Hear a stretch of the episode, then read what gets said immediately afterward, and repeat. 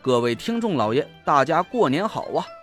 陈不争在这里祝大家身体健康，财源广进，虎虎生威。在新的一年里，我会为大家奉献更多、更好、更精品的有声书，给大家听个过瘾。从除夕到初七，我会为大家爆更，每天更新五集。在我的声音词条的每个页面啊，有个小圆圈，里面有个赏字。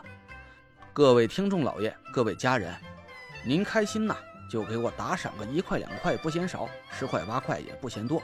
毕竟啊，咱这书还有很多很多集要去听，而且是一直免费让大家听的，这我也得吃口饭嘛，是不是？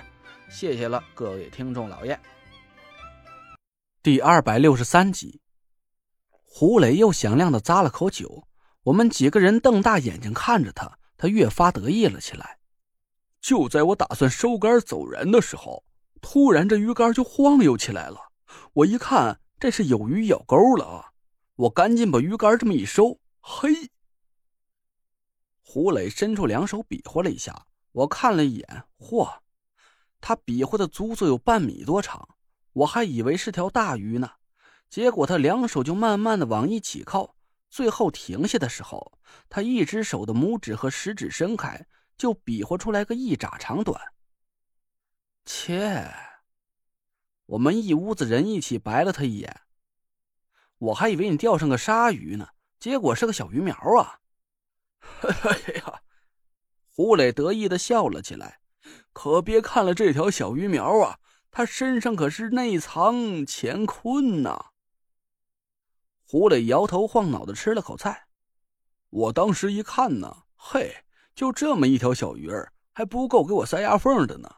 我气得刚想把鱼丢回水里，可我一眼看见这条鱼的肚子，哎呦，这鱼的肚子鼓得老大，我一看就感觉有点不对劲呢。李莹撇撇嘴说：“少见多怪，那可能是条怀着宝宝的鱼妈妈呗。”胡磊哈哈笑了几声说：“嘿嘿呀，小师姐，论读书我不如你。”可论钓鱼，你不懂的就太多了。你师弟我都钓了几十年的鱼了，这鱼肚子里是揣的鱼籽还是其他东西？难道我还看不出来？我问你，现在是几月份了？八月初啊，农历六月。这不就得了？鱼撒籽儿都是在头春，农历三月，所以鱼肚子里的肯定不是鱼籽儿。那是什么东西啊？胡磊神神秘秘的把手伸到李莹面前，李莹看了半天，奇怪的歪着头：“什么？你手上什么都没有。”“瞧瞧这是什么？”胡磊努了努嘴，手指上的一枚金戒指在闪闪发光。“啊！”李莹的眼睛瞪得溜圆，“不会就是这枚金戒指吧？”“嘿嘿，对喽！”胡磊大笑起来。我把鱼摘下来，刚把鱼肚子划开了，扑通，这枚金戒指就掉在我脚下面的水里了。我赶紧捞起来一看，嚯，足赤好金，足足得有二钱。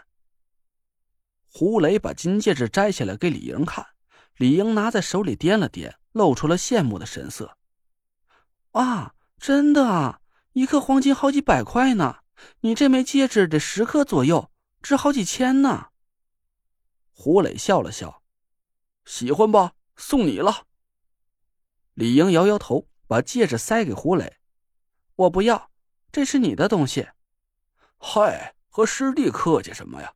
我的东西就是你的东西。”胡磊又把戒指塞给李莹，李莹却说什么也不要，又给了胡磊套在指头上。那后来呢？你先是吊上来个金戒指，下一个会不会是金项链？哎，胡磊吃惊的看着李莹。你知道这里头的说法？李莹茫然的摇摇头。什么说法呀？我哪知道呀？胡磊不敢置信的又问了李莹几句。李莹不解的看着他。难道你还真钓上个金项链了？嗯，不过不是当天钓上来的。我当时拿着戒指，心里这个美呀，哪还有心思钓鱼啊？就赶紧收了东西回来了，就在当天晚上，我又做了个梦，梦见的还是老龙王。胡磊又吃了几口，再说：“我梦见老龙王告诉我，这个金戒指就是他老人家赏赐给我的。他让我以后每天都去放走龙太子的地方钓鱼。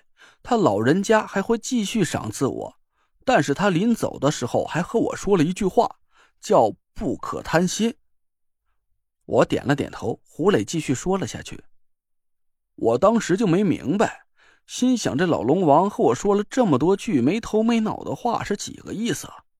第二天，我又去放走龙太子的地方钓鱼，还是和头一天一样，一下午毛都没钓着。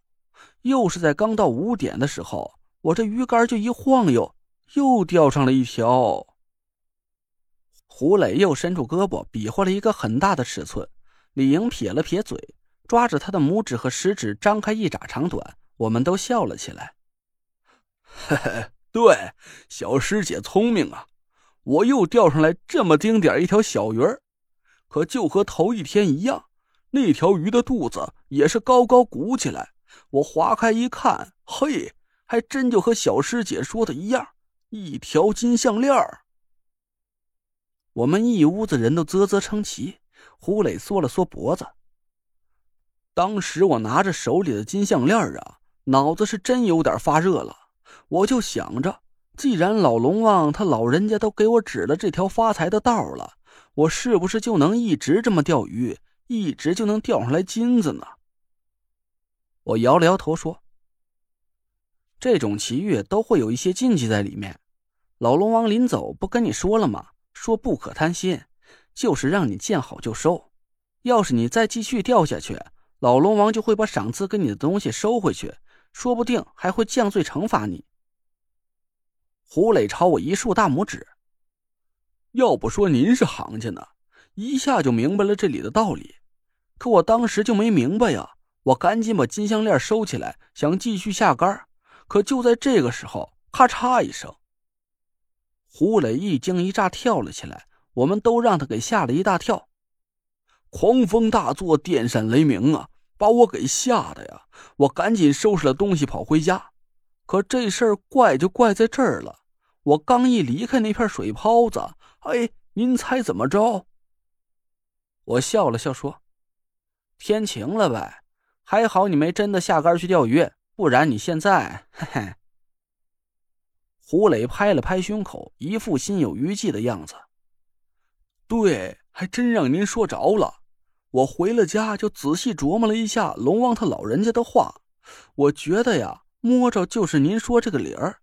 从那天以后，我就是每天四点钟出门，差不多每天呢都是五点钓上来一条鱼，鱼肚子里一准就有点货，有时候七八克，有时候一两克，不保准我也不敢再贪心了，每天钓上来就走，拢共啊也得有一两万块钱的东西了。就这枚戒指，我舍不得卖，就留下来自己戴着了。胡磊摸着手上的金戒指，我笑了笑。这家伙遇到的这件事啊，还真是够离奇的。不过也幸好他没有过分贪心，这才发了一笔不大不小的意外之财。我们吃完饭，看着时间，也差不多到四点了。胡磊收拾了鱼竿，我们一起走出门去。师傅，我瞪了胡磊一眼，他赶紧嬉皮笑脸的改口：“陈爷，我就颠了，东西我明天一早给你送店里去，那钱。”不急啊，我这可不是催你，真的不急。我白了他一眼。胡磊骑着一辆破旧的自行车，乐颠颠的走了。我让田慧文从手机银行上给他转了账，又打电话给小军，告诉他明天一早准备接货。回家的路上，几个女人依然在叽叽喳喳的说个不停。我从后视镜里看了一眼，夏天支着下巴靠在车窗边上，好像心事重重的样子。回到家里，我看夏天一直都在院子里对着一棵花发呆。我想过去问问他吧，又怕田慧文和我翻脸。